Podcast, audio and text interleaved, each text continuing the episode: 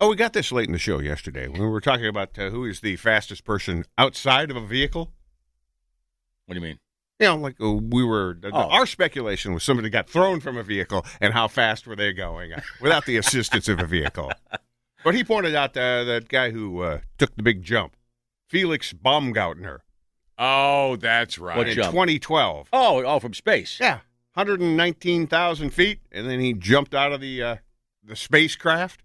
the balloon or whatever. Yeah, it but was. your body Yeah. doesn't your body. Well, of course, he had some weight on him with that outfit he had on him. But doesn't isn't is it only there's a finite. A terminal velocity. yeah, there's a there's a finite amount of fastest you can you can fall, right? Yeah, I don't know what the formula for that is. Yeah, I don't either. I mean, could could a guy jumping off the Empire State Building with no with no equipment on be just as fast middle of that than than him jumping out of the sky? Felix achieved 843 miles an hour. I remember Whoa. watching that. Whoa, That's Mark. man. He has to have Yeah. it.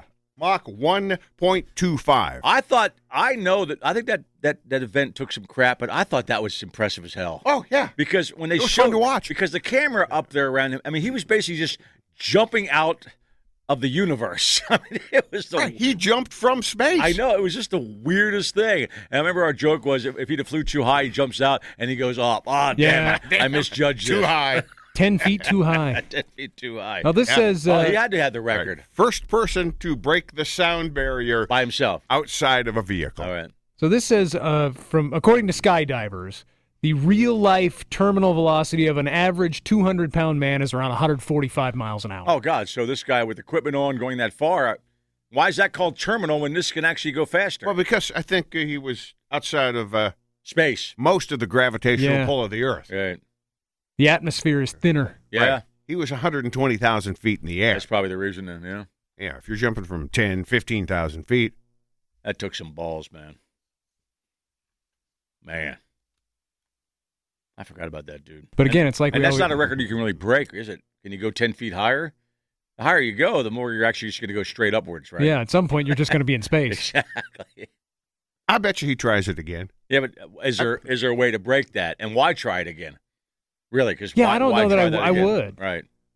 I, we also I remember I remember having a big long conversation on the air about that. I remember what if he flew down and just and missed the Earth? You know, he he went sideways. I know there's gravity, but he went. Oh damn! I overshot it. Or he just went into orbit. or went into some sort of hardcore death spin on the way down and couldn't control it. You know, I mean, there's a lot of variables. Oh. Uh, Yeah, I don't remember how that actually went, but I forget how long it took him to reach the ground, but I watched it. right. Seven, eight I- minutes, I, think it watched was. That too, yeah. Yeah. yeah, He screamed the whole way too, which was crazy. You think you get tired of screaming eight minutes Ah, not if you're scared. No. or enjoying yourself? Yeah. uh, Or At a- that. Yeah, puss- At I've heard- I've heard puss 119,000 scream that feet. long, right. Can people hear you scream? Or do you have If to you go have up a- higher? If You- you're- if you're do you mic'd up. consider your own self people? If you're Or- mic'd up, you can hear you. For no one. To, Yeah, How how high and how far into space do you have to get before I think, no he, I one? think he was mic'd. can and hear he you was scream. yelling, F, F, F, F the whole time. He was in free fall for four minutes and 19 seconds. That is That's an, really an- cool. That's an eternity. Four minutes. Free fall is really cool. yeah, by you the did way. that. Yeah. yeah, free Although fall. Not necessarily at that speed. And you had a guy on your back. no, that's right. yeah. And this guy did. I'd like to thank Corey for that. and that guy wasn't even part of the jump. wow. He didn't know he was going to be. Well, you jumped a little. Love that joke. a little at first.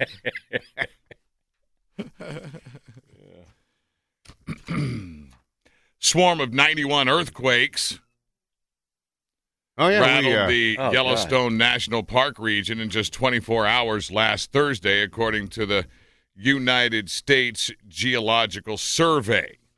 that's right in the area of the uh, super volcano.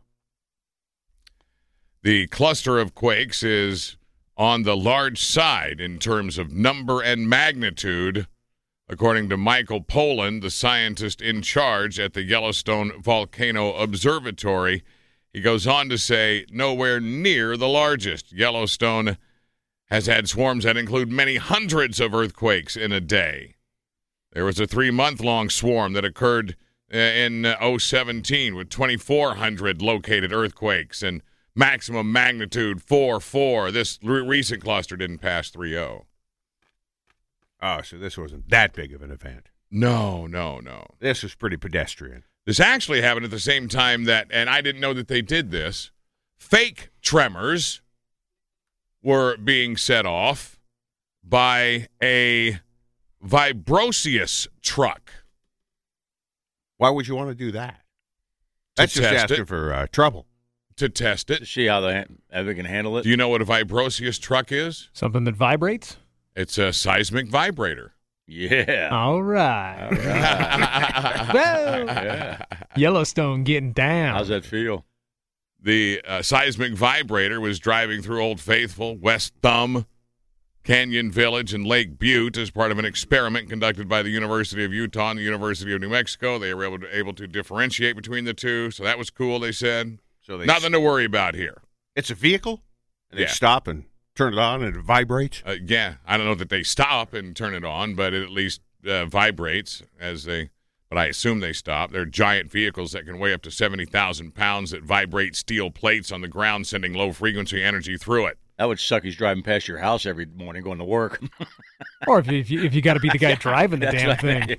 Well, these are the ones that are helping to create images of Yellowstone's magma chamber or the super volcano that people think is going to explode any day now. Todd does I'm curious what those things look like. What are they called? big trucks. Uh, Vibrosius truck or seismic vibrator. Hello. There are no signs of an imminent eruption, Todd.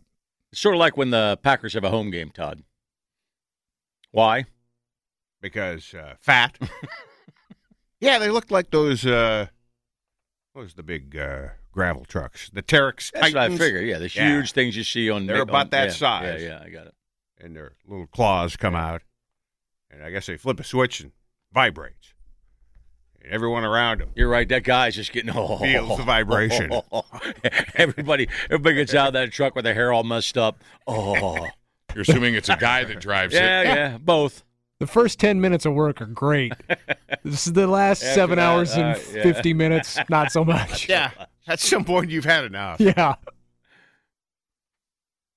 You're probably worn out by the end of the day. How was your day, honey? I vibrated all day. I think I mentioned before years. I've been years ago. vibrating for eight We hours. used to have this old bus in my high school, and it was called the Mm-hmm. Wildcat bus. It was painted maroon and steel, and it was actually just an older bus. But for sporting events, the football team or the baseball team would go on this bus, and it was old. If you sat back by the wheels, which we all wanted to sit back by, it had a low vibration. And you're 17 years old. Everybody had boners on that thing. Everybody. It was such a weird thing. We all go, hey, we're all sitting in the back of the bus. You'd, you'd think coach wouldn't want you guys sitting back there on the le- on the way to the game. It was it was more tough actually in the football uniform because you were all had a girdle on, you're all kind of compact in there. Of course, with a baseball uniform, you can actually see it. True story. If anybody's listening, to, I mean, if any of my friends back home that remember that bus, it was crazy. Did you check with your buddies and say? Everybody, everybody, come You on, got you're, a boner? You're, you're 17 years old. You I- talk to each other I got a about boner. boners, right? Now we talk to each other about boners. that never ends among dudes. Nobody in the back till after the game, boys. Save it. But it had this low vibration in the back. 'cause It was an old bus.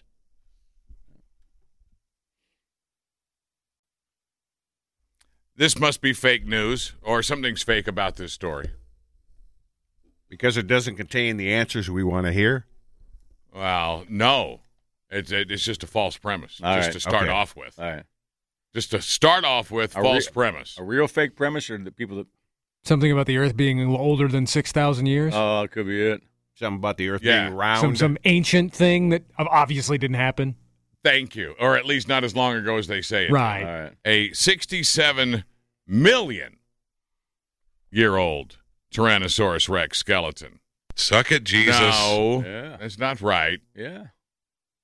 Is going up for auction. Christie's is auctioning off one of the largest and most complete T Rex fossils ever found.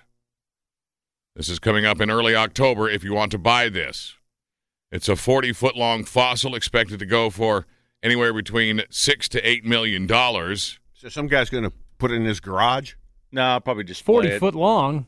A big ass garage. Well, if you got that kind of money, you got a big ass. Well, it's garage. probably some. It'll be in some zillionaire's foyer. Yeah. Eh, It's either going to that or museums are also going to be. Uh, Yeah. yeah. I'm okay, I guessing was the going guy to that say buys that, it. kind of Bidding on stuff. this. That kind of stuff belongs in a museum. People so like- they will also be bidding on this. Stan is the name of this particular T Rex. Are you sure? Skeleton. Are you sure? I know that's what they yeah, call it. Just like Bigfoot. What's his name? Pete. oh no, Daryl. Daryl. Right. My name is Daryl. Right. You don't know if this guy's name is Stan. This guy's name is Stan. That well, that's what they call him. All right. But if you were one of the, if you were Bezos or or, or Buffett or one of those, guys, wouldn't you just want to buy something cool like that? Well, no, Buffett's not going to buy it. But I mean, six, eight million bucks is nothing to them. Well, he know. wouldn't put cheese on it. nothing to them. Wouldn't you? wouldn't you do that? Like Todd said, just rich guy. I I got a T Rex skull in my eh, But the, foyer I, I, you know want to what? come see my dinosaur? because don't I because I can. I don't think so. I think if you're, I think you owe something to the public in that situation. People need to see that, not just people uh, invited to your mansion. All right, so maybe you send it to a museum after you keep it home for a few years. Okay. So apparently, you have to uh, put this together. It's like a puzzle that you Oh, well, get. Yeah, the pro- pros should do that. Then They're not they gonna give you ship a the- box Okay. and tell you to put it God, together. IKEA sucks. Can you imagine this? it's uh, you're going to have to assemble all 188 bones. oh my god. yeah, and you don't get instructions with that either. No, I'm assembling. you gotta you gotta figure it out. It's a jigsaw puzzle. And it's g- and uh, that includes the Well, I'm sure 11. they're all labeled. They're labeled. well, No, not no. necessarily. Oh. No. I don't think so. This includes the 11 inch long teeth. no teeth. Well, you need the teeth. Yeah, I would mess that up really Well, badly. I'm guessing if you buy that, it comes with the archaeologists that put it back together for you. Well, you probably if you Back have at 200 six to bucks, eight mil, Two hundred bucks. and you're not making payments on that six to eight mil, Yeah. you may be able to afford a guy. Yeah. But think of all the fun you're denying yourself by trying to figure it out on your own. And there's always a piece missing. No, there's extra. Yeah, but a damage. There's always extra, right? yeah, you get it done. Oh, it looks complete, but we got like four extra bones over here. Ah, whatever. Or We got three extra bones over here, puss. You want to come put these together? well, not You, extra. got- you guys all can't be in the back of the bus. Stan is one of about 50 T Rex fossils ever found. He was discovered in 1987 and has most recently spent years at the Black Hills Institute of Geological Research in South Dakota. Ah, means that's COVID now. Then probably Is that where too. they found him? died of COVID? Mm, Not sure where they found him. Stan was at the first Sturgis rally Fake. some 60 million years ago. Oh, uh, at uh, 67. Suck it, Jesus. No, no, Yeah. no. All right, Jonathan is checking in with a little bit of engineering knowledge here Mm. about the guy who jumped, that Felix guy Okay. Good. who jumped You from don't want space. to- Since the air is thinner at 119,000 feet where he jumped, he would be able to break the sound barrier because the speed required to do so is lesser. Mach depends on your altitude. I missed the exact speed, which was 843 miles an hour, by the way. Uh, you guys quoted, but at sea level, it is 761 miles an hour at 60,000 feet. Mach is 650 miles an hour. Additionally, because of the lower air, air density, he would experience less drag, and that would give him greater terminal velocity. That guy's smart. We got a lot of dumb emailers, and that's a smart guy. Thank Yeah. you. We'll read a dumb one here coming up when Nick gets in in the studio from a, from an anti Kiss fan. It's probably about He's pretty two much dumb. dumb. emails to Yeah. one smart At email. least. That's about the ratio. Yeah. At least. But we like to dwell on the smart ones. The smart guys don't seem to be so uh, Hateful. y- Well, Bitter. they just don't. They don't think they need to yell at us so No. much, no, no, and they could they could. because we say dumb stuff every day, They usually just correct us. but they do it calmly and nicely. Yeah. And I guess there's uh, not a whole lot to this story, but uh, at the same time, it's uh, among the weirder. Mm-hmm. A Canadian police. There, they just call him the police. No, there they just call them Mounties. Uh, okay. Ah, see. Yeah. Ah. that's what they call them. Are they all Mounties though? No. No. They are looking for a burglar who pooped inside someone's home. Now, uh, you know, offhand, you think that there's not much to that. you gotta go. You, know. gotta go. Why didn't he flush? Well, he, uh, let's see, he broke into a home in Ontario while the residents were asleep. Nothing was stolen, but it appears that the, he uh, defecated inside the dishwasher Oh, he was Oh. going to prove something. and right? then left. Oh, must have been dark.